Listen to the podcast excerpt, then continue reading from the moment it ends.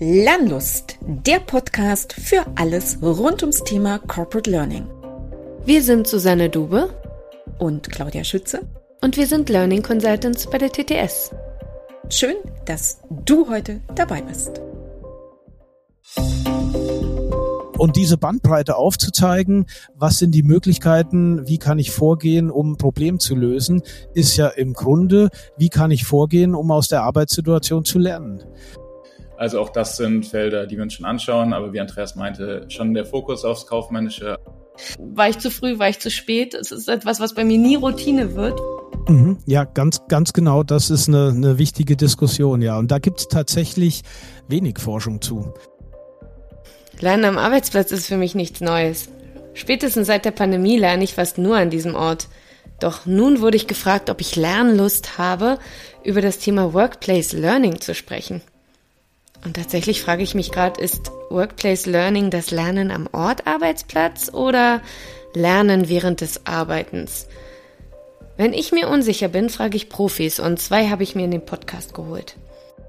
Andreas Rausch startete seine Laufbahn eigentlich in Bamberg, hat sich nun aber Mannheim zugewandt und forscht dort seit bereits knapp 20 Jahren im Bereich Workplace Learning. Er ist seit 2017 Professor für Wirtschaftspädagogik mit dem Schwerpunkt Lernen im Arbeitsprozess an der Uni Mannheim. Mit so spannenden Forschungsschwerpunkten wie Lernen und Expertiseentwicklung am Arbeitsplatz, Kompetenzdiagnostik und noch viel mehr. Alexander Brodsky hat zunächst an der Dualen Hochschule Baden-Württemberg Betriebswirtschaftslehre und anschließend an der Uni Mannheim Wirtschaftspädagogik und Politikwissenschaft studiert. Er ist danach der Uni Mannheim treu geblieben und hat dort seine Dissertation zum Workplace Learning verfasst. Nun forscht er in Mannheim und auch an der Goethe-Universität Frankfurt-Main weiter an diesem Thema. Hier treffe ich also als Herzenspraktiker mal wieder auf die Forschung und lerne dabei eine Menge.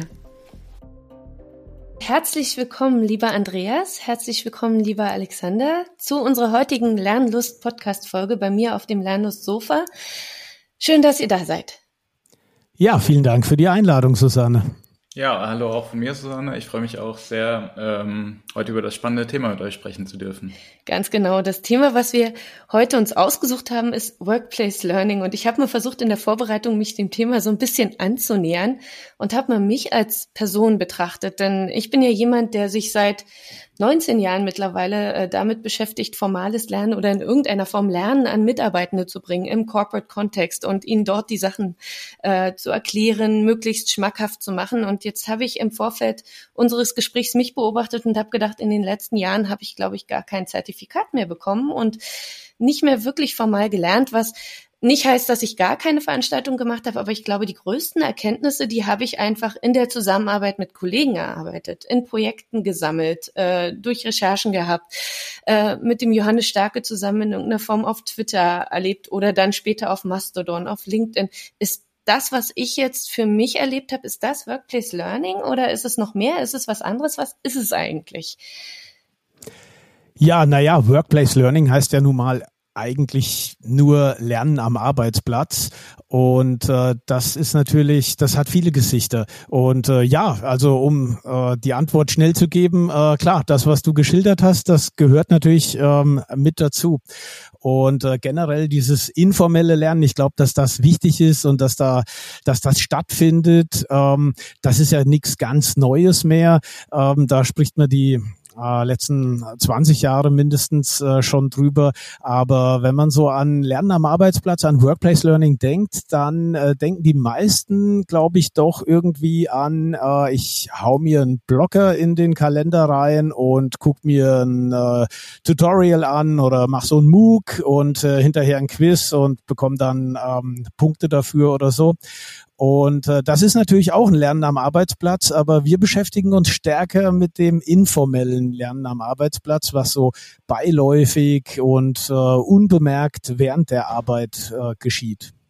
Und äh, wie ist denn das? Konzentriert ihr euch dabei dann eher auf Büroarbeitsplätze, also eher Menschen wie mich oder eben auch äh, die Menschen, die vielleicht in irgendwelchen Werkshallen arbeiten oder im Supermarkt oder sonst wo? Also wer ist denn da euer Fokus? Also ja, wir sind ja Wirtschaftspädagogen und ähm, insofern ist der Fokus schon im kaufmännischen Kontext. Aber wenn ich so die letzten Jahre Revue passieren lasse, also wir haben auch viele Forschungsarbeiten äh, gehabt, die im gewerblich-technischen Bereich stattgefunden haben. Und da äh, tut man sich dann manchmal mit den Inhalten natürlich schwerer, äh, weil man sich da nicht so gut auskennt wie im kaufmännischen. So als äh, Forschender ist das ja dann auch eine Herausforderung. Aber prinzipiell, ähm, äh, ich meine klar, informelles Lernen äh, kann in allen Bereichen stattfinden. Das ist ja logisch. Ich würde hier ganz kurz noch ergänzen, wir hatten auch ein Projekt, ähm, in dem wir uns zum Beispiel Berufsberaterinnen und äh, Arbeitsvermittlerinnen angeschaut haben. Also das war ein Kooperationsprojekt mit der Agentur für Arbeit. Mhm. Also auch das sind Felder, die wir uns schon anschauen, aber wie Andreas meinte, schon der Fokus aufs Kaufmännische, aber wir sind da prinzipiell offen und ähm, auch in andere Bereiche reinzuschauen und äh, uns eben da die informellen Lernprozesse genauer, genauer anzuschauen.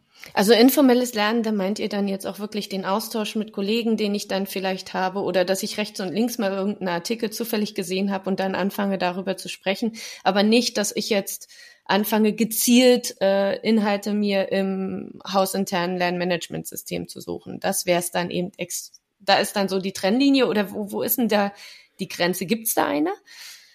Ja, eine ganz klare Grenze gibt's nämlich eben nicht. Und äh, das ist uns eigentlich auch wichtig, dass man das eher so als Kontinuum betrachtet.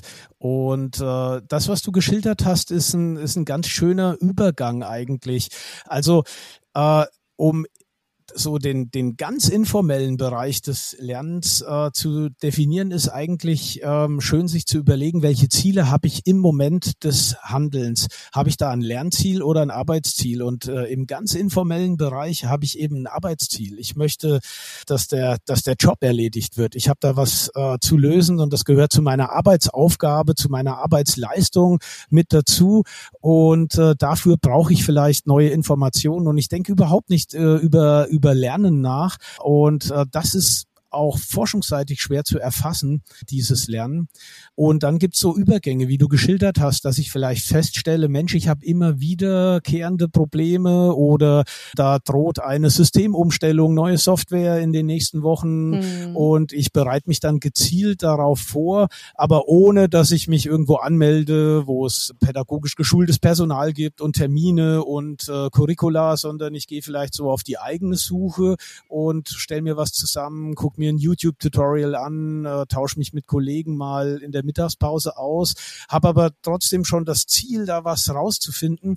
Äh, da sind wir in so einem Mischbereich. Das wird manchmal dann nonformales äh, Lernen genannt, finde ich aber eher ein bisschen unglücklich. Also ich würde das wirklich als Kontinuum mit ganz vielen Grauschattierungen sehen zwischen einem sehr formalen Lernangebot und auf der anderen Seite eben diesem ganz informellen. Und, und das finden wir, glaube ich, ich hoffe, Alex, da spreche ich für dich auch, äh, das sehen wir so als einen ganz spannenden Bereich, wo auch tatsächlich äh, relativ wenig geforscht wird. Also das nimmt zu, aber da wird sich äh, doch eher weniger drum gekümmert. Stärker im Vordergrund stehen so diese MOOCs äh, zum Beispiel, also so ähm, Videokurse, die ich mir am Arbeitsplatz natürlich dann reinziehe, aber die ja doch diesen formellen Charakter haben, dass ich eben das Ziel habe, daraus was zu lernen. Genau, da hat sich ja dann wieder jemand Gedanken drüber gemacht, ne? Wie stelle ich das MOOC zusammen und was geht, äh, was gibt es da, was, was sollen die Menschen lernen? Wenn ich jetzt überlege, mal in unseren Kontext überlege, du hast vorhin auch das Thema ähm, IT-Kontext gebracht, da kommt ein neuer Rollout, ein neues System oder ähnliches. Das ist ja das, wo wir immer mit User Adoption dann aufsetzen und wo man dann versucht, eben genau den User von Anfang an mitzunehmen mit kommunikativen Prozessen und, und ähnlichen Sachen, mit gezielt eingesetzten Vorinformationen, kleinen Anschulungen, dann die richtigen Schulungen, äh, Material, was man auswählen kann. Das ist ja dann aber auch sehr vom Unternehmen getrieben. Wie ist denn das? Wenn ich jetzt mal äh, mir überlege, wer uns vielleicht hört, das sind alles Menschen aus dem Corporate-Kontext, aus dem Corporate Learning-Kontext, die da drin sind. Wo, wofür kann denn ein Unternehmen Workplace Learning sinnvoll nutzen? Also ist denn etwas, was das Unternehmen einfach braucht oder ist es das, was ich als Unternehmen vernachlässigen kann und sage, ich brauche nur formelles Lernen. Es gibt ja wiederum die anderen, die sagen, es braucht gar kein formales Lernen mehr, ich brauche mich nur noch auf informelles Lernen äh, verlassen. Wie würdet ihr das denn einschätzen? Ja, also ich würde sagen, äh, es kommt, kommt immer sehr stark auf den Kontext drauf an. Also was wir viel untersuchen und häufig untersuchen, ist eben der Kontext von neuen Mitarbeitenden im, in einem Beruf, zum Beispiel Auszubildenden, Studierenden oder eben vielleicht gerade fertig gelernten Personen. Und da zeigen eben verschiedene Studien, dass, dass man durchaus was steuern kann. Zum Beispiel haben wir eine aktuelle Studie, in der eben gezeigt wird, dass Feedback, Rückmeldung von erfahrenen Kolleginnen und Kollegen eben sehr zentral ist. Ähm, also dass man sich aktiv eben auch mit, mit vielleicht den Personen auseinandersetzt, ihnen Rückmeldung gibt, nachdem sie eine Arbeitstätigkeit durchgeführt haben. Also dass man da gewisse Angebote auch schafft, ähm, nachdem im Arbeitsprozess gelernt wurde. Und also bei dieser bei dem Stellen von Aufgaben, bei der Betreuung von neuen Mitarbeitern, im Onboarding von, von neuen Personen ist es eben ja so ein, so ein Abschnitt in der Bildungsbiografie, bei dem man sehr viel machen kann als Unternehmen äh, aus unserer Sicht. Also hier kann man eben wirklich die Aufgaben gestalten, Merkmale gestalten und diesen Prozess wirklich strukturieren zum gewissen Grad, was nicht heißt, dass er hundertprozentig durchstrukturiert werden sollte. Also es zeigen auch äh, verschiedene Ergebnisse, dass es auch so die Möglichkeit geben sollte, dass sich eben Personen Tätigkeiten selbst aussuchen, dass sie ganz gut einschätzen können, wo sie vielleicht noch Bedarf haben, sich zu entwickeln aber das ist auf jeden Fall so ein Bereich, in dem man als Unternehmen schon Spielräume hat zu strukturieren. Und eben das andere war das, was du, was du gesagt hast, vielleicht wenn man eine neue Software hat, dass man eben mit Prompts arbeitet oder mit eben Hilfestellungen auch da ähm, den Lernprozess ein bisschen, bisschen steuern, ein bisschen unterstützen kann der, der Person. Das wären auf jeden Fall so zwei Bereiche, in denen, in denen es möglich ist. Andere Bereiche, die Interaktion mit Kolleginnen beispielsweise, das, das sind dann Punkte, die die einfach im Alltag ablaufen, die ja keiner, keiner großen Steuerung bedürfen, aber ja, eben in anderen Bereichen schon. Also als äh, Kernmessage äh, würde ich gern verstanden wissen, dass man halt das eine äh, tun soll, ohne das andere zu lassen. Also äh, wir würden jetzt nicht grundsätzlich gegen formale Bildungsangebote in Unternehmen äh, äh, argumentieren wollen. Also auf gar keinen Fall. Das findet sich im Internet ganz oft, so diese 70-Prozent-Regel. Ja. Das haben bestimmt viele schon gehört. Das ist komplett unwissenschaftlich. Also das geht alles zurück auf eine Studie und auch da sind die 70 Prozent äh, komplett zufällig.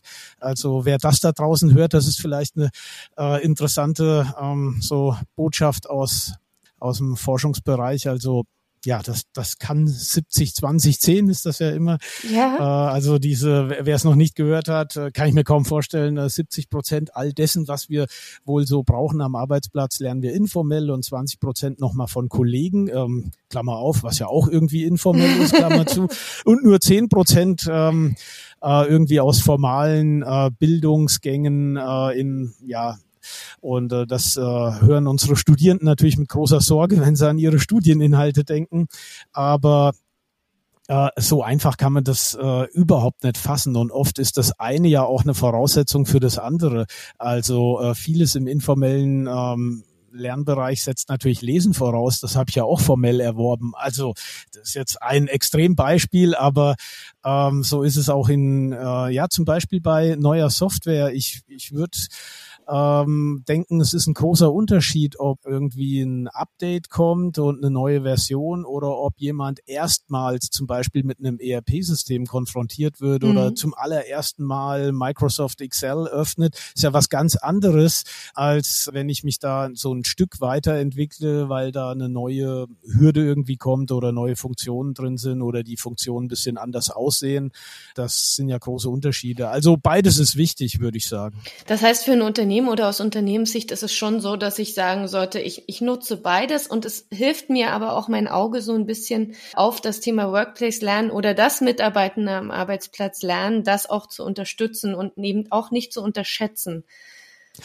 Ja, das würde ich genauso unterstreichen, ja, weil der formelle Bildungsbereich ist natürlich irgendwie bekannter und greifbarer. Dann, da hat man Workshop-Angebote, Trainer, Coaches und das kann man einkaufen. Da gibt's einen Markt und äh, man äh, kann sich die Nutzerdaten gut anschauen, die Evaluationen und so weiter. Das ist alles so, so ein bisschen greifbarer. Und dieser sehr informelle Bereich, den kann man nur vorsichtig fördern. Und da gibt's auch kein so One-Size-Fits-All. Das hat äh, Alex schon anklingen lassen. Mhm. Und äh, trotzdem genau, Susanne, genauso wie du gesagt hast. Also man sollte da halt äh, auch ein Augenmerk drauf haben, ohne eben das, das andere bleiben zu lassen. Ja.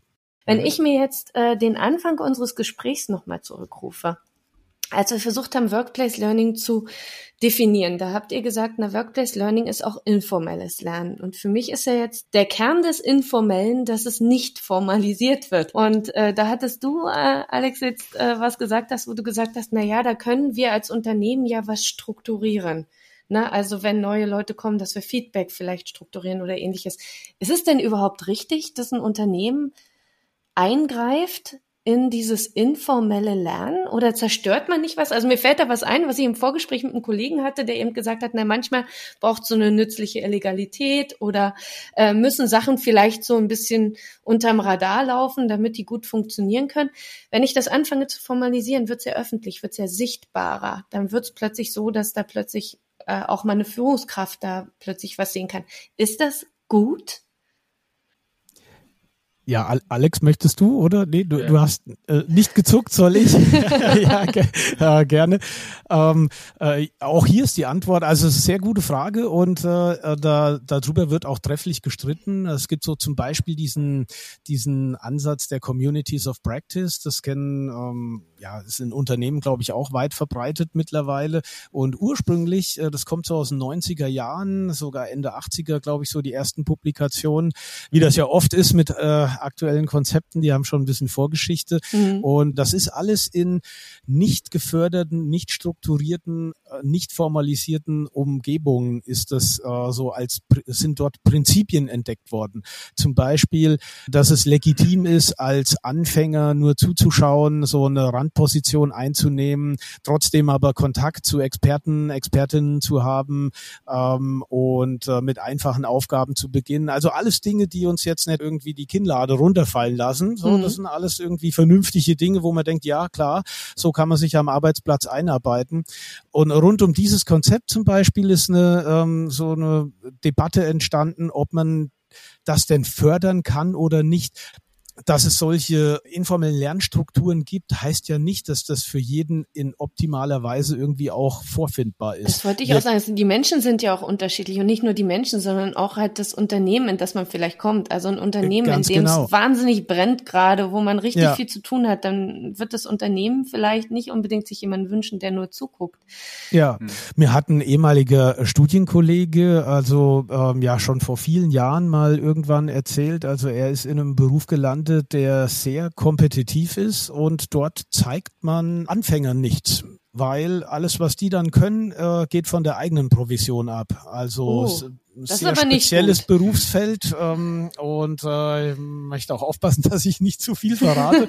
und ich war auch schockiert. Also fand ich auch ja höchst ungesunde Strukturen. Mhm. Und ja. äh, in solchen Strukturen wäre es natürlich sehr sinnvoll und ratsam, wenn Unternehmen irgendwie versuchen, Incentives zu schaffen, um, um diese Strukturen aufzubrechen und lernförderlichere Angebote, also ein lernförderlicheres äh, Umfeld äh, zu generieren. So Stichwort mhm. Lernkultur und so, das spielt ja da alles mit rein.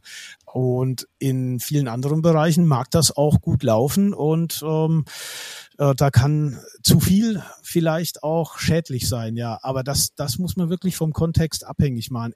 Ich glaube, der erste Schritt ist, äh, überhaupt da mal ein Auge drauf zu haben und zu versuchen, in irgendeiner Art und Weise ja so einen Einblick zu bekommen, Daten zu generieren, zu, zu sehen, äh, wie, wie solche informellen Lernprozesse ablaufen und um dann im zweiten Schritt äh, zu überlegen, ist das das, was wir wollen oder können wir uns da noch mehr vorstellen und wie können wir da vorgehen? Ja, was, was ich jetzt gerade überlege, wenn du das so beschreibst, ich sehe das so ein bisschen, wie sagt man, zweischneidig. Das eine, was ich tatsächlich überlege, ist ja, na klar, also das Thema Lernkultur schaffen. Ne? Also so, ein, so eine offene Atmosphäre schaffen, in der das erlaubt ist. Also so eine Erlaubnis vielleicht geben. Da, da gehe ich auf jeden Fall mit. Wenn ich dann aber anfange, genauer zu gucken und genauer zu sagen, ist es gut oder will ich da noch was besser machen, dann wüsste ich nicht, ob ich da dann nicht den Schritt zu weit gehe und anfange, was zu formalisieren, was nicht formalisiert werden will. Mhm, ja, Was? ganz, ganz genau. Das ist eine, eine wichtige Diskussion, ja. Und da gibt es tatsächlich wenig Forschung zu. Denn was, was wir in der Forschung so machen und auch die Kolleginnen und Kollegen an anderen Standorten, in anderen Ländern und so weiter, ist im Bereich Workplace Learning in erster Linie Deskription. Also man versucht Einblicke zu ähm, bekommen, Daten zu generieren, die Aufschluss darüber geben, was passiert da, was sind förderliche, was sind hinderliche Bedingungen, aber alles so auf, auf Korrelationsbasis, also nichts mhm. Experimentelles, wo man dann reingeht und sagt, okay, und jetzt probieren wir diesen Ansatz und machen eine ganz saubere Experimentalstudie, also ein Feldexperiment mhm. in einem Unternehmen und äh, gucken, äh, was verändert sich dadurch. Solche Studien sind unheimlich selten. Okay. Äh, Alex, du wolltest noch was ergänzen gerade. ja, ich wollte, ich wollte eigentlich nur zur Lernkultur noch ansetzen. Das, äh, mhm. äh, das hat Andreas oder habt ihr beide eigentlich auch ganz gut aufgegriffen. Ich finde auch diese, diese, was man als Unternehmen auf jeden Fall machen kann oder versuchen kann, was erstrebenswert ist, ist eben, dass man versucht, eine Kultur zu schaffen, in der den Leuten bewusst ist, dass Hilfestellung zentral ist. Also es zeigt auch viel Forschung, dass eben diese gerade bei neueren Mitarbeitenden diese Einblicke wichtig sind, wie man ein Problem löst, wie man eine Tätigkeit effektiv durchführen kann. Und ich glaube, das kann Unternehmen auch schon sehr stark steuern, auch wenn vielleicht nicht direkt in den Prozess eingegriffen wird, aber dass, dass Mitarbeitenden eben bewusst ist, dass das einen Einfluss haben kann, eben gerade bei neuen Mitarbeiterinnen. Mhm. Und ähm, das ist auf jeden Fall so ein Faktor, den man schon steuern kann, gewissermaßen im Unternehmen oder versuchen kann zu beeinflussen. Und das genau, wollte ich da einfach noch. Aber im Prinzip hat das Andreas auch auf den Punkt gebracht. Ich, ich habe noch so, so einen kleinen Gedanken, der mir gerade so, so in den Kopf reinblitzt. Wie bei TTS, wie gesagt, wir kommen ja so aus, aus dem formalisierten Lernen ursprünglich her. Also wir beraten natürlich jetzt ein bisschen breiter auch schon, aber da kommen wir ursprünglich her. Und vor vielen, vielen Jahren haben Kolleginnen von uns mal Qualitätskriterien von uns ausgedacht, die basierten so ein bisschen auf einer Studie von Hilbert Meyer. Ich weiß gar nicht, ob ihr den kennt, ist Pädagoge gewesen. Ja, natürlich. Groß, großer Name in der ähm, Unterrichtsforschung, Schulpädagogik, ja. Genau, der hat so ein Büchlein geschrieben und da haben wir die Kriterien rausgemobst. Und da ist dieses lernförderliche Klima eins davon, aber der hat ja auch andere gehabt. Und ich habe mal die wilde These aufgestellt, dass ich gesagt habe, wenn wir wollen, dass Menschen selbst organisiert lernen und das informelle Lernen ist ja so in die Richtung, geht ja da so ein bisschen rein, dann müssten sie ja all diese Kriterien die er da aufgebracht hat, sich selbst beibringen. Und da gehört eben nicht nur das lernförderliche Klima dazu, sondern eben auch die Vielfalt an Methoden, dann das Strukturieren vom Lernen oder ähnliches. Glaubt ihr, das greift dann wieder zu weit? Das formalisiert, formalisiert dann zu sehr? Oder? Hm, meinst du, dass man die Vielfalt der Methoden vorgibt als Unternehmen oder? oder nee, überhaupt mal zu überlegen, äh, ja, könnte man als Unternehmen so Tipps geben? Mhm. dazu, äh, dass man sagt, Mensch, liebe Mitarbeiter, wir sind ein lernfreundliches Unternehmen und wir geben euch mal Tipps, wie ihr euch Räume schafft oder sowas. Das wäre doch dann auch schon zu viel, oder? Ich überlege gerade. Es kommt drauf an. Also was, was sich auch zeigt, ist, dass zum Beispiel die Vielfalt der Tätigkeiten und dass man eben verschiedene Methoden ausprobiert, in vielen Fällen eben auch so ein lernförderliches Merkmal ist. Also dass das äh, auch einen positiven Einfluss hat.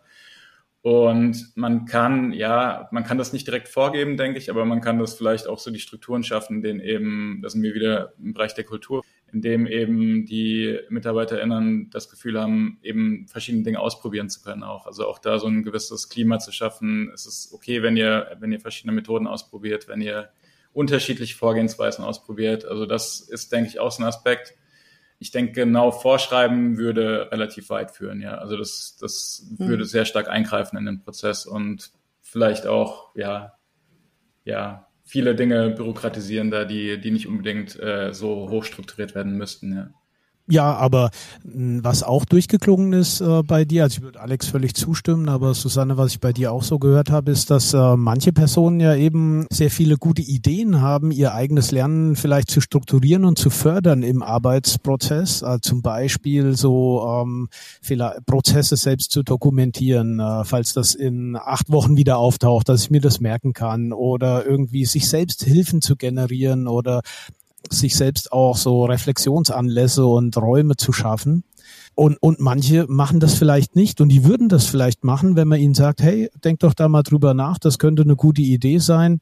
Und von daher würde ich sagen, nein, das führt nicht zu weit. Also wenn ich das halt vorschreibe da und mit der Peitsche dahinter stehe, ja klar, dann steht, dann führt das zu weit. Aber aber so ähm, dieses äh, zu sensibilisieren für für diese informellen Lernprozesse, ich glaube, das ist äh, sogar ein sehr guter Schritt.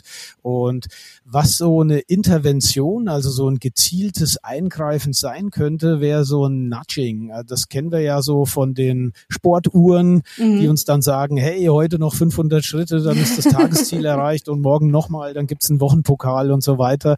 Und äh, sowas wäre äh, schon denkbar, wenn man erkennt, Mitarbeiterin, Mitarbeiter hat gerade ein kniffliges Problem gelöst, äh, dass man so einen Reflexionstrigger irgendwie setzt oder oder steht vor einem kniffligen Problem. Und äh, dann stellt sich ja oft die Frage, was mache ich, wild rumexperimentieren, rumprobieren, rumwursteln, alles äh, ich alleine oder nachschlagen, also so read the manual, was ja eher unbeliebt ist, oder nachfragen und das ist so die in, in unseren Forschungen immer wieder die beliebteste Strategie bei Problemen am Arbeitsplatz. Also man fragt halt gern dann äh, Kolleginnen und Kollegen ähm, und diese Bandbreite aufzuzeigen, was sind die Möglichkeiten, wie kann ich vorgehen, um ein Problem zu lösen, ist ja im Grunde, wie kann ich vorgehen, um aus der Arbeitssituation zu lernen. Ja. Denn, also denn das, das ist ja so, ein, so eine, wie sagt man da, eine Binsenweisheit. Ein Problem ist dadurch definiert, dass ich nicht weiß, wie ich ein Ziel erreiche. Und mhm. wenn ich ein Problem gelöst habe, dann weiß ich es ja offensichtlich irgendwie. Und wenn ich mir das jetzt noch merke, ja, da, ja, dann habe ich was gelernt. Ja. Also das ist so, das ist so der der Kernprozess des informellen Lernens am Arbeitsplatz, würde ich sagen, ist Problemlösen, Problemlösen und Routinisieren. Also okay. so dieses äh, Dinge immer wieder tun, das kennt, glaube ich, auch jeder von uns. Dinge immer wieder tun, äh, die sich dann einschleifen. Das wird oft auch ein bisschen als zäh und mühsam und monoton und langweilig erlebt, aber das ist ganz wichtig für uns. Da bringe ich bei Studierenden immer gern das Beispiel mit dem Autofahren. Wenn man an die erste Fahrschule, äh, Fahrstunde denkt, anfahren und wie viele Dinge da gleichzeitig passieren, äh, so Kupplung kommen lassen, Gas geben und trotzdem aber aber auch vielleicht ja noch lenken und den Spiegel gucken und Blinker setzen beim Losfahren und so. Und das war alles Hölle anstrengend. Und heutzutage machen wir das, äh, ohne drüber nachzudenken und denken stattdessen über andere Dinge nach. Was wollte ich noch einkaufen? Wie fahre ich wohin? Was habe ich morgen Abend vor? Und deswegen ist Routinisieren auch ein ganz wichtiger Bereich des informellen Lernens. Das stimmt.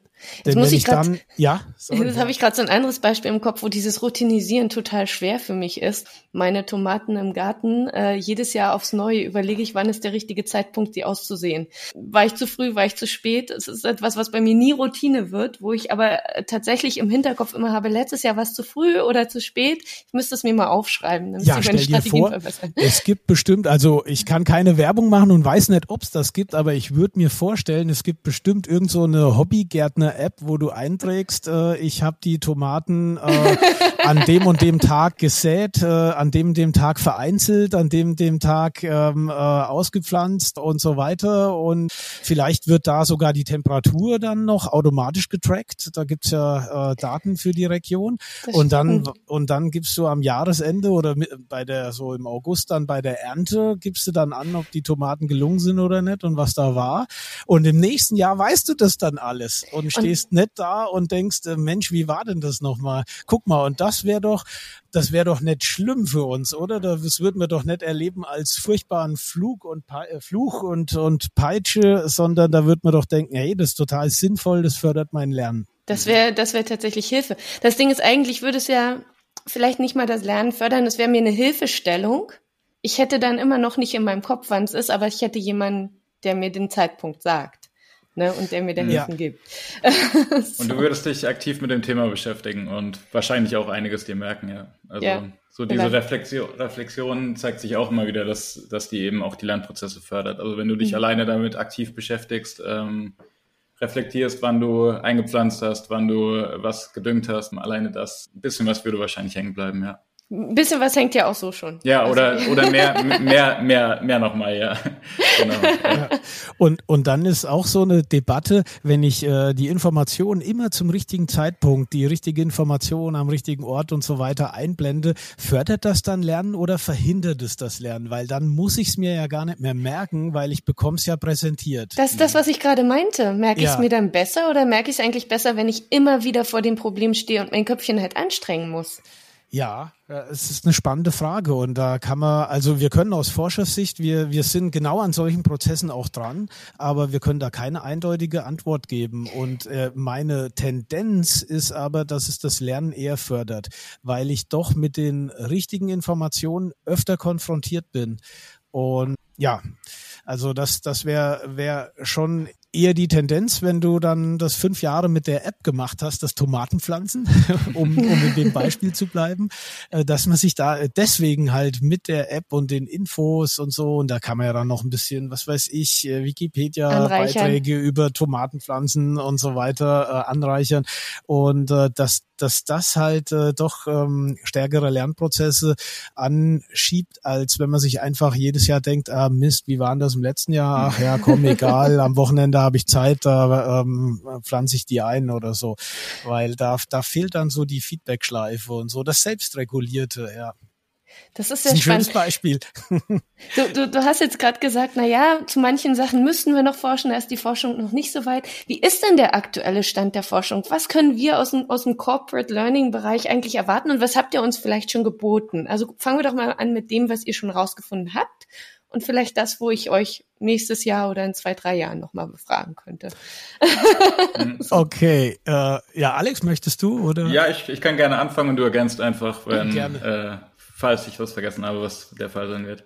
Genau, also wir, was, äh, was wir relativ äh, intensiv gemacht haben, da kamen wir auch schon oder kam ich schon ein paar Mal drauf, ähm, ist eben, und Andreas hat es auch erwähnt, dass wir deskriptiv erstmal geschaut haben, was sind denn so Tätigkeiten, also in, in verschiedenen Praxisphasen, verschiedenen Formen auch, ähm, an verschiedenen Punkten in der Bildungsbiografie, also zum Beispiel in der Ausbildung, beim Onboarding. Mhm. Also das, um erstmal zu erkennen, einfach wie, wie, wie laufen dann die Prozesse ab, um die beschreiben zu können.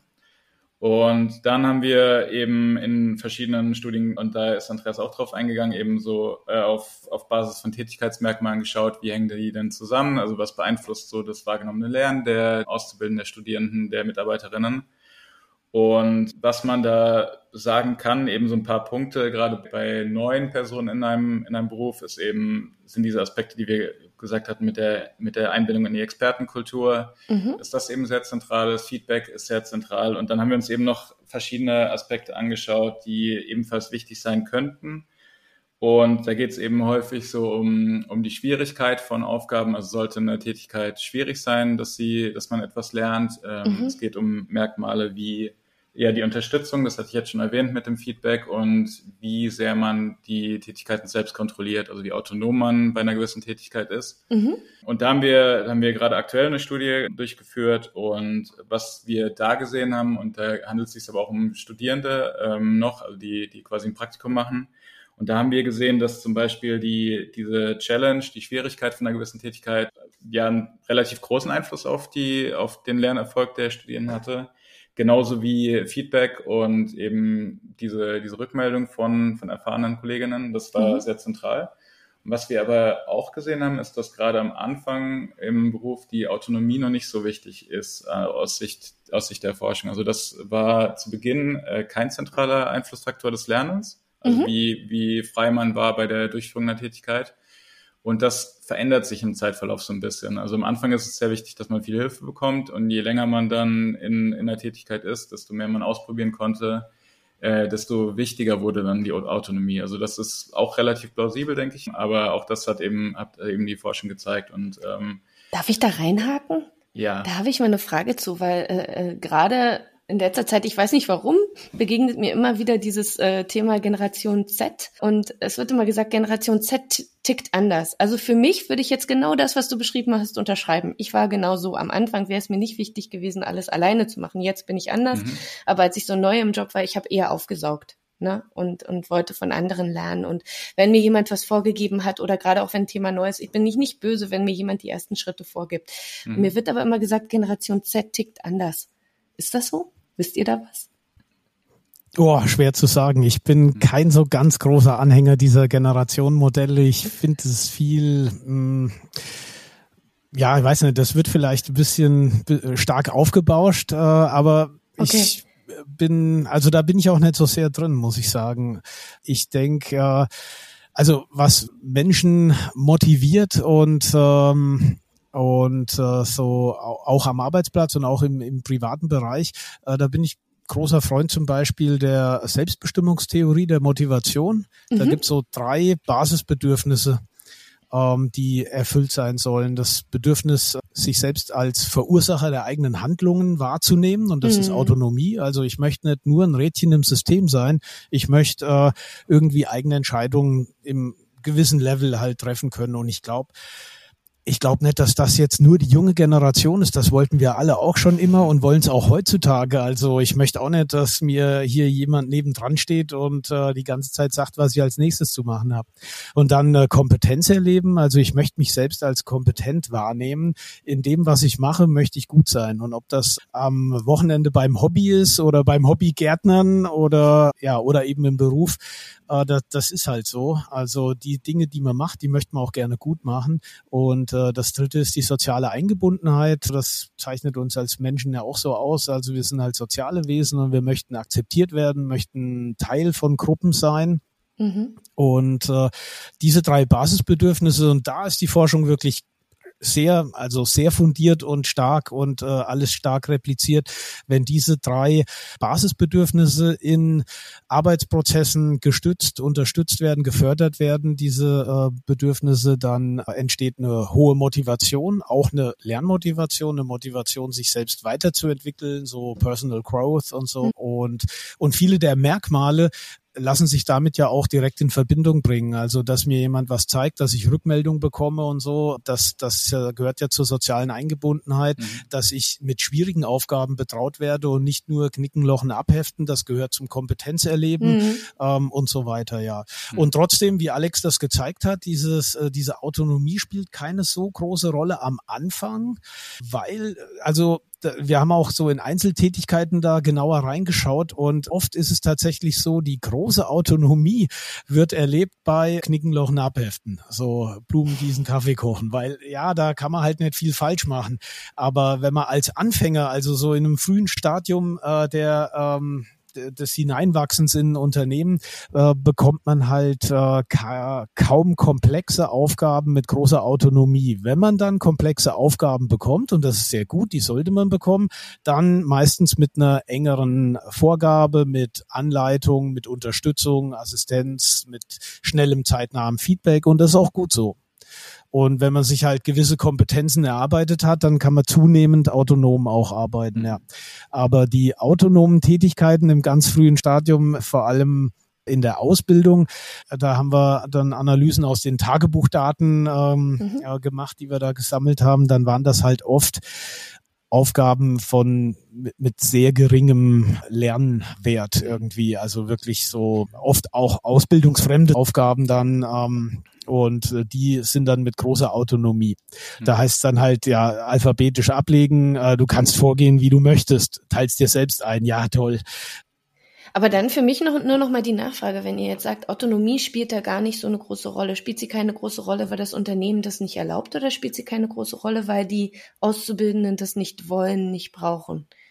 Also in dem Fall, den ich vorhin angesprochen hatte, war es eher so, dass würde ich sagen, dass es zu Beginn einfach zu einer gewissen Überforderung auch führen würde. Also dass diese Autonomie, die sind gerade neu in, bei einem Arbeitgeber und klar, das spielt zusammen. Also die Unternehmen werden denen wahrscheinlich keine Aufgaben geben, bei denen sie komplett autonom sind und die nicht diese Locher-Tätigkeiten oder Ablagetätigkeiten sind, weil dann gegebenenfalls ein riesiger Schaden entstehen könnte. Also das ist auch so berufsabhängig, aber je nach, je nach Branche oder je nach Berufsfeld könnte eben sein, dass dass Novizen in einem Gebiet als äh, mit hoher Autonomie am Anfang eben ja einen gewissen Schaden oder oder ja, dass die Fehler hohe Konsequenzen haben oder starke Auswirkungen. Das ist so ein Aspekt, der auf Unternehmensseite mit reinspielt, gleichzeitig aus unserer Perspektive, aber auch, dass, dass eben viele Dinge sukzessive gelernt werden müssen. Also dass eben die Hilfestellung zentral ist am Anfang, um eben wirklich zu wissen, wie man, wie man etwas durchführt. Und dass bei bestimmten Aufgabenstellungen eben eine riesige Autonomie überfordern würde einfach und dann vielleicht auch zu einer gewissen Reaktanz führen würde bei einigen Lernenden, mhm. dass, dass, sie, dass sie dadurch eben demotiviert werden, gegebenenfalls. Dass sie sich vielleicht auch nicht betreut fühlen. Ne? Ja, also Autonomie ja. ist ja immer dieses Ding, fühle ich mich, fühle ich mich ein bisschen gepampert Äh, ganz genau, ja. Oder ja. eben dann so, oh Gott, die lassen mich hier ganz alleine laufen. Der eine findet es ja. vielleicht gut, der andere nicht. Ist ja dann auch was, wo, wo man als Unternehmen vielleicht gar keine klaren Regeln machen kann, sondern wo man vielleicht, und dann sind wir vielleicht beim Thema Führungskräfte, gucken muss, was für ein Gegenüber habe ich denn da? Also was für einer ist denn da gekommen? Und wie ja. braucht's den? Also wie, wie braucht er vielleicht den Raum zum Lernen? Mhm. Ja, absolut. Das würde ich auch nochmal unterstreichen. So ein One-Size-Fits-All ist immer schwierig. Also es gibt unterschiedliche Lernertypen oder Mitarbeitendentypen an der Stelle. Ja. Äh, eine Möglichkeit, um auch im ganz frühen Stadium schon große Autonomie zu ermöglichen, wären zum Beispiel Simulationsumgebungen. Mhm. Ich meine, da verlassen wir natürlich das informelle Lernen im Arbeitsprozess so ein Stück weit und gehen in einen simulierten Arbeitsprozess, mhm. äh, wo ich ganz klar natürlich dann Lernziele habe. Dann sind wir aber schon wieder ein bisschen beim Formalisierten. Ganz ne? genau, ja, das meine ich. Wir verlassen so das informelle Lernen ja. und gehen mehr ins äh, formelle Lernen rein. Aber das ist natürlich trotzdem ganz toll, wenn ich als Auszubildende bei Industrieanlagen irgendwo ähm, halt nicht selbst, äh, also keinen echten Chemieunfall verursache, sondern in einer äh, simulierten Industrieanlage arbeiten kann an komplexen Dingen. Äh, äh, das ist dann schon was, was natürlich stark motiviert. Oder denken wir nur an Flugsimulatoren. Ich meine, mhm. wir wollen nicht, dass jemand Learning by Doing das Fliegen erlernt und dann halt mal versucht, auf dem Kopf zu landen, nur um zu gucken, ob es klappt. Also das sind alles Dinge, wo zum Beispiel simulierte Arbeitsprozesse eine gute Alternative sind. Dann fällt mir aber gerade äh, ein so ein bisschen das, äh, das Thema, was wir vorhin hatten, 70, 20, 10. Du hast gerade eine extreme Fürsprache gehalten dafür, dass man formalisiertes Lernen auch braucht, dass man eben vielleicht gerade am Anfang das eben ansetzen muss, dass es vielleicht doch mal jemanden gibt, der das vorgedacht hat, zumindest einen Raum geschaffen hat, in dem in einer geschützten Umgebung gelernt werden kann. Das finde ich interessant, dass das rauskommt in einem Podcast über Workplace Learning. Ja, absolut. Also äh, ich, ich glaube, das ist vielleicht so ein bisschen äh, Wissenschaftler, Wissenschaftlerinnen-Krankheit, dass man nie äh, so eine extreme Position für eine Seite irgendwie einnimmt, äh, aber das halte ich auch für ganz vernünftig und äh, das ist uns wirklich wichtig. Klar, natürlich sind formelle Lernangebote auch wichtig, das ist gar keine Frage. Und äh, beim Lernen am Arbeitsplatz so diese dieses angeleitete Lernen, ähm, so diese klassische Unterweisung, die wird von äh, die wird von Lernenden sehr gewertschätzt. Die ist mhm. äh, die ist wiederum in der Wissenschaft lange Zeit so ja stark in Verruf gewesen. Dann hieß es so, ja, in der, in der Schule, Berufsschule, wir sind ja Wirtschaftspädagogen, mhm. da hat man ja so beide Perspektiven ein bisschen. In der Berufsschule, da wird der Frontalunterricht ganz stark kritisiert. Ähm, also ist am Arbeitsplatz auch die direkte Unterweisung ganz stark zu kritisieren. Und äh, also das zeigen unsere ähm, unsere Ergebnisse überhaupt nicht. Das wird stark wertgeschätzt und da wird auch wirklich viel gelernt. Und ich meine, was kann denn richtiger sein, als äh, dass sich jemand Erfahrenes äh, eine Stunde Zeit nimmt und sagt, äh, hier komm mal her, guck mir mal über die Schultern. Ähm, ich zeig dir mal, wie man das bucht. Und jetzt gibt's hier noch drei weitere Fälle, die buchst du mal selbst und erzählst mal, wie das geht. Also diese klassische Vier-Stufen-Methode, äh, die ist ähm, oft ganz stark in der Kritik aber ähm, ja, die halte ich für sehr erfolgreich und ähm, und äh, für ja sehr sinnvoll. Ich ja, meine, alles das die Dosis macht das Gift. Ich meine, das ist bei mhm. allem so, aber äh, da, diese ja Unterweisung ähm, ja ne, ist einfach wichtig spielt ja dann vielleicht auch so ein bisschen eine Rolle. Also ich erlebe das auch äh, im Kontext von, von einigen meiner Kunden, dass dort äh, die Mitarbeitenden es total wertschätzen, wenn der Experte spricht. Ne? Und gerade im Unterweisungsthema ist es ja dann so, wie du es gerade beschreibst. Also wenn ich an Unterweisung denke, dann denke ich oftmals an irgendwelche, ähm, ja, keine Ahnung, WBTs zum Thema Datenschutz oder so ähnliches. Das würde ich jetzt mal rausnehmen. Ich würde mal bei Unterweisung dran denken, der alte Meister kommt und nimmt sich mal eine Stunde Zeit und setzt sich daneben oder die ältere Kollegin und sagt, guck mal, ich zeig dir mal, wie das geht. Und ich glaube, da spielt ja dann dieses, diese Expertenrolle so ein bisschen auch rein. Ne? Ich höre es jetzt von dem, der sich auskennt, der nimmt sich Zeit für mich, hat was mit Wertschätzung auch zu tun. Ganz, ganz mhm. genau, ja. Aber statt äh, der alte Meister und der Al die und die alte Kollegin äh, können das auch die jüngeren Kolleginnen und Kollegen übernehmen. Und da ist man schnell dann bei so Konstrukten wie Mentorenprogrammen ja. oder Patensystemen ja. oder so. Und das ist was, was ganz stark gewertschätzt wird. Ja. Denn da hat man sowohl die soziale Einbindung, ja. äh, dass man jemanden hat, wo es idealerweise natürlich auch menschlich passt. Das ist mhm. auch wieder sowas, was ähm, nicht immer vielleicht der Fall ist. Aber im, im Normalfall hat man äh, diese soziale Einbindung und natürlich ein kompetenten Partner, Partnerin an der Seite, äh, wo man dann auch einen Ansprechpartner hat, wo man äh, Dinge gezeigt bekommt. Und äh, das sind Strukturen, die kann ich mit einem formellen Programm fördern. Ich kann mhm. sagen, wir führen ein Mentorenprogramm ein. Und äh, dieser Gedanke, um, um da die Schleife zurückzuführen, dieser äh, Ansatz der Communities of Practice, mhm. ähm, da hat sich, da etabliert sich sowas eben von selbst. Und das kann in Unternehmen sein und es kann aber auch nicht sein. Und wenn es nicht der Fall ist, äh, dass sich solche informellen Mentorenstrukturen etablieren, ohne dass jemand den Begriff Mentor in den Mund nimmt, mhm.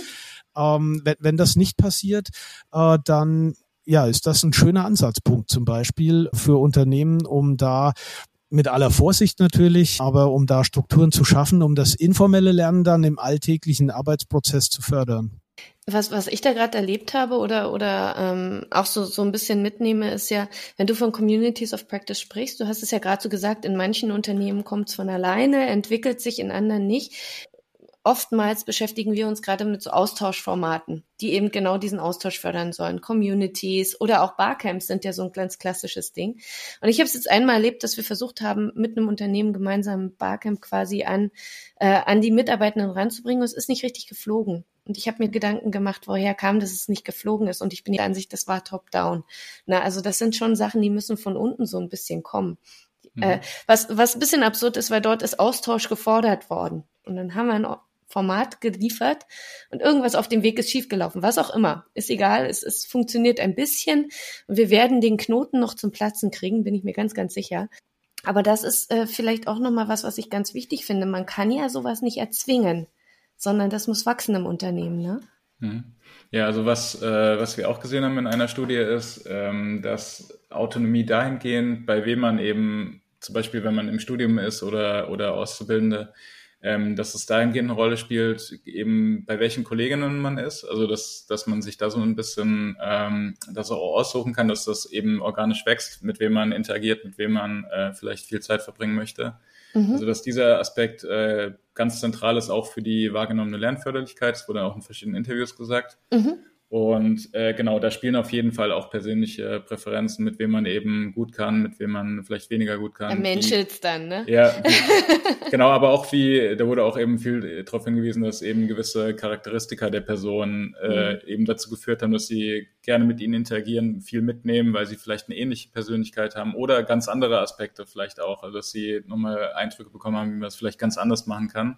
Mhm. Ähm, und da wurde schon auch darauf hingewiesen, dass da eine gewisse, ja, ein gewisser Handlungsspielraum eben relevant ist, gerade bei so Onboarding-Prozessen, dass man da eben schon auch selbst entscheiden kann, wo man hingeht und nicht, nicht unbedingt einer Person zugewiesen wird und immer mit der Zeit verbringt. Ähm. Das ist dann schon auch wieder der Raum Autonomie, also dass ich das autonom entscheiden kann, zu wem ich vielleicht gehe. Genau, genau, nicht diese Autonomie bei einer Tätigkeit selbst, wie man die dann mhm. ausführt letztendlich, sondern eher die Autonomie wo verbringe ich vielleicht eine gewisse Zeit, in der ich was lernen will, in der ich mir was abschauen möchte. Also das ist aber auch eine, eine Form, nur ein bisschen eben anders als diese reine tätigkeitsbezogene Autonomie. Mhm.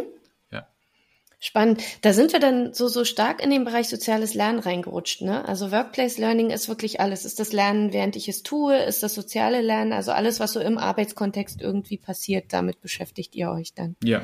Genau. Absolut. Ja. Und was sind denn die Sachen, wo ihr gerade forscht? Wir haben ja jetzt so ein bisschen geguckt, was habt ihr schon rausgefunden, ne? Nehme ich mal an, dass das die Sachen waren, die ihr gesagt habt. So, jetzt bin ich neugierig.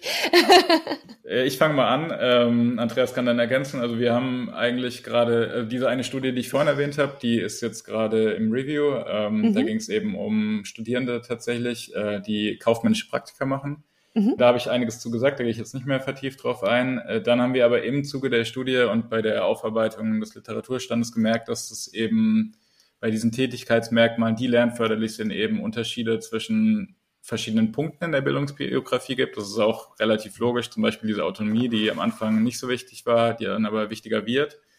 Äh, und das gilt auch für andere Tätigkeitsmerkmale. Und da sind wir einmal dabei, den Forschungsstand im Prinzip aufzuarbeiten, um da ein besseres Bild zu kriegen. Weil aktuell ist es so, dass sehr pauschal gesagt wird, Autonomie hilft oder Schwierigkeit hilft. Man weiß aber noch nicht so genau, in welchen Domänen denn mehr oder weniger und zu welchen Zeitpunkten in der Bildungsbiografie mehr oder weniger. Also wir schauen uns bisher ja relativ stark Ausbildung und Studium an. Ähm, mhm. Wir wollen auch mehr wissen, wie ist es denn nach 20 Jahren im, im Berufsleben und äh, dass wir da auch, also es gibt auch Studien dazu, aber das ist so ein großes Ziel im Moment, das systematisch aufzuarbeiten, um da wirklich einen guten Blick drauf zu haben und wirklich noch detailliertere Aussagen treffen zu können, was, was hilft denn wann und in, mhm. welchen, in welchen Berufen. Und äh, das ist das eine. Und ansonsten, ja, sind, ist gerade noch so ein Projekt in Planung, da geht es um die Berufsorientierung. Das ist dann auch eher im, im jüngeren Stadium, mhm. inwiefern helfen denn so Praxiseinblicke bei der Identifikation mit einem Beruf, ähm, bei, der, bei der Orientierung, bei der Berufswahlentscheidung. Aber das ist, genau, das jetzt auch nur ganz in Kürze. Mm, und alles spannend.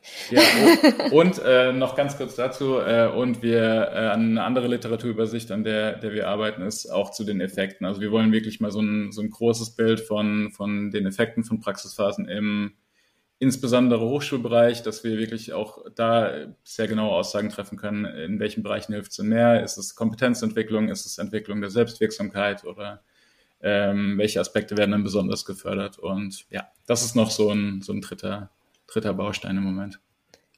Ja, und ich kann noch ergänzen, eine aktuelle Studie, äh, die noch nicht veröffentlicht ist, zum Einfluss von digitalen Tools auf die informellen Lerngelegenheiten. Das ist natürlich, ja, so Schlagwort, Schlagwort Corona. Ja, das hat ja vieles verändert, was äh, die sozialen Interaktionsmöglichkeiten insbesondere angeht.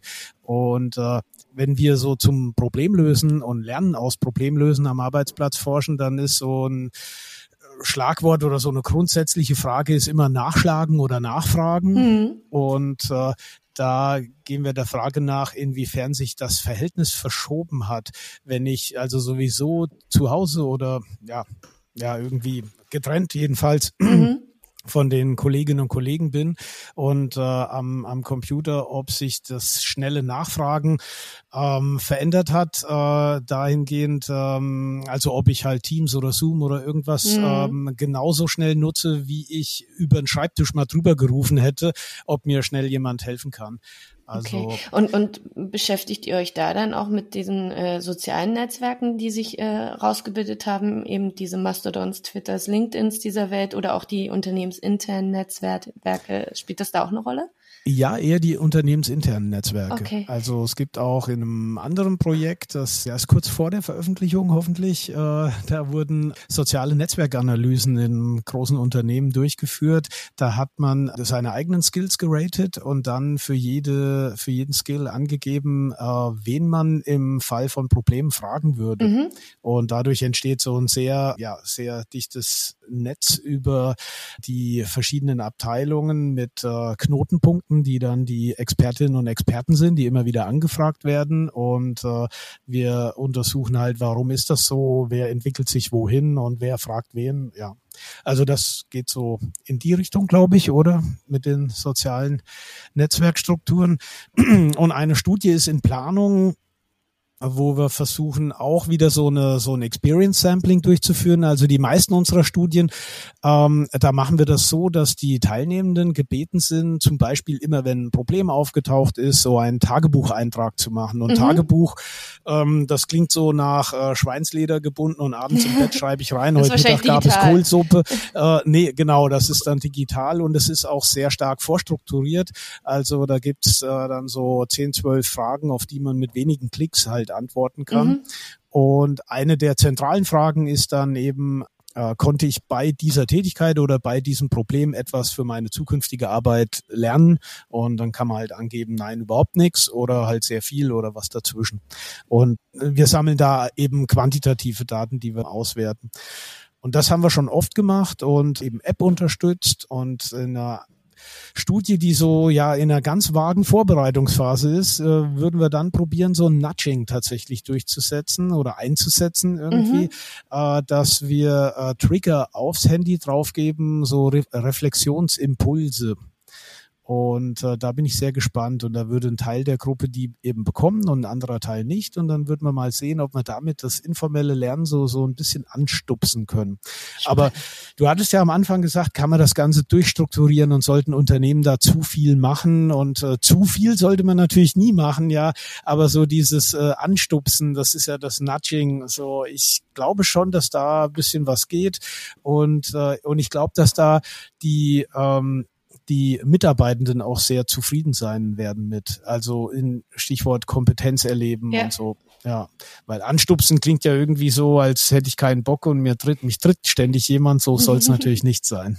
Nee, so soll es nicht sein. Aber so, dass es irgendwie noch ein bisschen Spaß. Darf man Spaß haben beim Lernen? Ja, ne? so muss man. Ja, das natürlich. also ja, aber ähm, man darf das nicht verwechseln. Ähm, so irgendwie Spaß haben und lernen. Es gibt ein schönes Buch, schon ein bisschen älter, von Fritz Oser, ein Schweizer Forscher, leider schon verstorben. Äh, der der Sammelband heißt Lernen ist schmerzhaft. Oh. Und äh, auch, auch das stimmt. Also auch auch das ist ein Aspekt. Äh, Gerade Lernen aus Fehlern ist was, wo ja. ich viel viel zu geforscht habe. Und äh, da ist einfach ein Haupteinflussfaktor ist, wie schmerzhaft der Fehler war. Also in Sachen äh, so in puncto ähm, negatives Feedback, äh, richtig Ärger bekommen, richtig viel Geld versenkt. Ja, und das ist halt so, je schlimmer das ist, desto eher lernt man. Stichwort heiße Herdplatte, da ist halt was dran. Ja. Oh ja, ich habe tatsächlich mal Wasser anbrennen lassen. so, Wasser, Wasser kann anbrennen. Ja, wenn man kalkhaltiges Wasser hat, dann Ach so, ist ja. unten der Boden schwarz. Das mhm. war Schwangerschaftsdemenz. So, lange her. ja, also es ist schön, wenn Lernen Spaß macht, ja, aber ich möchte halt äh, noch rüberbringen, dass äh, oft halt auch die schmerzhaften Erlebnisse ähm, halt auch sehr lernförderlich sind. Und, und auch da ist es sicherlich äh, ein großer Vorteil, wenn man sich äh, nochmal kurz Zeit nimmt, bisschen reflektiert, vielleicht äh, irgendwie paar Notizen macht und so, Stichwort äh, missratene Tomatenernte oder so. wenn, wenn das, äh, Susanne, wenn das im August alles schief geht irgendwie und da kommt nichts, dann schreibt ihr auf, an was es lag. Ach, da kann ich euch trösten, meine Tomaten haben jedes Jahr gut geschmeckt. Oh, sehr so. gut, sehr gut. Ja, ja bei uns auch. Äh, äh die Paprika klappt nee, dieses Jahr nicht, so ne? Gut. Paprika nee? ist dieses nee. Jahr doof. okay. Gut, ach, ich hätte noch so viele andere Themen, die ich mit euch äh, gerne besprechen würde, aber uns läuft die Zeit davon. Heißt aber für mich, dass wir uns bestimmt noch mal irgendwann wieder hören, wenn ihr gebt mal Bescheid, wenn ihr Ergebnisse habt. Ich bin da extrem neugierig drauf. Ihr habt es richtig spannend gemacht heute und so leid es mir fällt, ich würde dann jetzt einfach mal zum Ende führen, weil sonst reden wir noch über das Hunderttausendste. Vielleicht so als Vorwarnung, irgendwann spreche ich wieder über das Thema KI, ne? weil ihr habt so viele Punkte gehabt, wo ich gedacht habe, oh, was verändert das denn eigentlich in dem Kontext? Müssen wir jetzt gar nicht besprechen. Nehmen wir als Teaser mit, kann im Nachgang gerne in den sozialen Netzwerken diskutiert werden. Also wenn ich meinen Post auf LinkedIn mache, dann könnt ihr beide gerne die Ersten sein, die dazu schreiben und sagen, Moment mal, da hat noch was gefehlt. Ist es denn okay, wenn wir dann jetzt nochmal so ein Schlusswort finden? Und wer von euch beiden möchte gerne ein Schlusswort sprechen für unsere Hörerinnen und Hörer? ja, der Alex zeigt schon rüber zu mir. äh, oh je, was könnte das Schlusswort sein? Ja, Lernen am Arbeitsplatz ist auf jeden Fall, glaube ich, ein sehr wichtiges Thema, findet formal und informell statt. Und im informellen Bereich ist das Erlernen neuer Dinge und das Routinisieren bereits bekannter Dinge sehr wichtig. Und das Ganze kann auf verschiedenen Ebenen gefördert werden, aber ein One-Size-Fits-All ist eben auch schwierig. Passt das? Ach, ich so habe keine Ergänzung, ja. so ein schönes Schlusswort. Dann sage ich auch vielen, vielen Dank, dass ihr dabei wart. Ein Schlusswort noch oder eine Bitte, ja. wenn äh, Forschende anfragen, ob man denn als Unternehmen und Mitarbeitende mal mitmachen möchte in einer Studie, dann dann bitte unbedingt Ja sagen und dabei sein. Zum einen ist jede Teilnahme auch ein ganz toller Reflexionsanlass, weil Stimmt. man da das eigene Lernen äh, natürlich auch nochmal ähm, irgendwie reflektiert. Ja, und zum anderen hilft das uns natürlich irgendwie Ergebnisse zu generieren, die dann hoffentlich auch wieder sinnvoll sind im Corporate Learning. Das stimmt.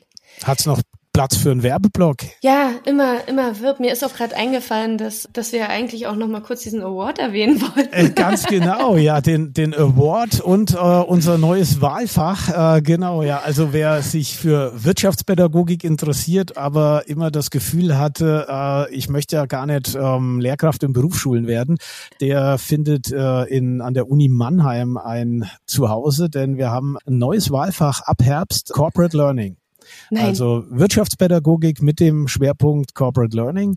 Und äh, man kann trotzdem Lehrkraft werden, aber es führt natürlich ganz genau, es, es führt eher so in den Unternehmensbereich rein. Und passend dazu sponsert die TTS, äh, so viel Werbung darf sein, einen Award für Abschlussarbeiten zu Workplace Learning Research, den wir am 29. Juli bei der Absolventenfeier äh, der Fakultät äh, Betriebswirtschaftslehre der Uni Mannheim erstmals vergeben. Und da freue ich mich sehr drauf und finde, das ist eine tolle Sache und äh, zeigt so ein bisschen, dass die Forschung in dem Bereich ähm, ja, interessant ist, förderungswürdig ist und ja, vielen Dank dafür.